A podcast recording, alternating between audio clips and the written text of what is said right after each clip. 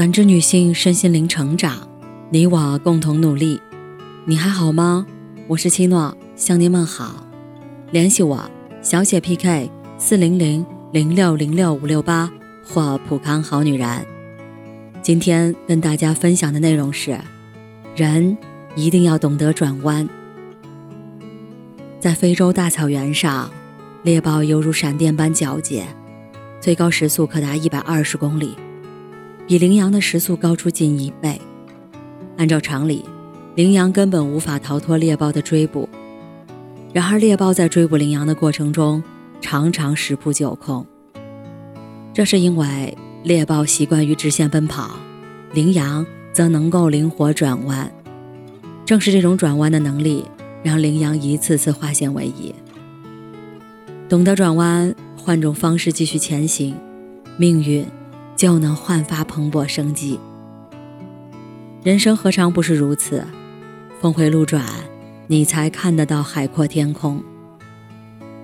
听过一句话：沟通很重要，说话更是一门艺术。说话转个弯，正是社交中最深奥的艺术。前段时间，南京一位女性家长因为每天开着名贵的跑车接送孩子上下学，引发热议。每到放学时，总有很多孩子围着跑车啧啧惊叹，无不艳羡。于是，有的家长在群里向吕先生提出建议，让他以后不要开着跑车接送孩子。给出的理由是，吕先生的做法过于高调，这会引起孩子盲目的攀比心理，不利于孩子的身心健康。吕先生不以为然：“我开跑车接送孩子，何错之有？”一时，家长群里炸开了锅，双方各执一词，互不相让，闹得沸沸扬扬。这时，老师出面了，他委婉地对吕先生说：“您开跑车没有错，只是众目睽睽下，你家孩子过于显眼，容易被人盯梢，成为敲诈勒索的目标。我只是想要提醒，这对孩子的安全是个隐患。”老师善意的一番话，让吕先生顿时冷静下来，也意识到这是个很现实的问题。说话转个弯，并不是耍心计，而是出于同理心，考虑对方的感受，让对方容易接受自己的观点。比起无所顾忌的直言直语，委婉含蓄的表达，才能赢得真正的交流和理解。电视剧《星辰大海》里，女主角简爱是个孤女，身世极为可怜。她的同学李一鸣个性顽劣，偶尔捉弄简爱，但其实是为了引起简爱的注意。两人认识多年，彼此知根知底。简爱是李一鸣心之所系。简爱每次遇到问题，李一鸣都是二话不说，竭尽全力。即便自己家里遇到麻烦，急需用钱，他还是选择把钱拿去送给简爱，缓解简爱的燃眉之急。只要简爱需要，李一鸣赴汤蹈火也在所不惜。但是李一鸣的几番表白都被简爱无情的拒绝了。直到简爱不顾一切的奔向他人，李一鸣才彻底醒悟，痛定思痛，他选择离开简爱。周国平说：“人生原本就是有缺憾的，在人生中需要妥协。有缘无分，不如及时放手，不要在偏执的道路上一错再错，否则越努力越窘迫。人生握不住的东西太多，盲目坚持等于自我消耗，及时转弯才能自我救赎。生活哪有事事如意？”过不去的事要翻篇，放不下的情要释然。或许转个弯，就能遇见最美的风景。亚历克斯·班纳言在创作《第三道门》时，部分内容需要采访巴菲特。谁都知道，巴菲特从不轻易接受采访。亚历克斯寂寂无名，想见巴菲特难上加难。为此，他求人帮忙把自己引荐给巴菲特。还殷勤地给巴菲特发邮件。尽管他费尽心思，巴菲特一方却从未给予他任何回应。亚历克斯非常沮丧。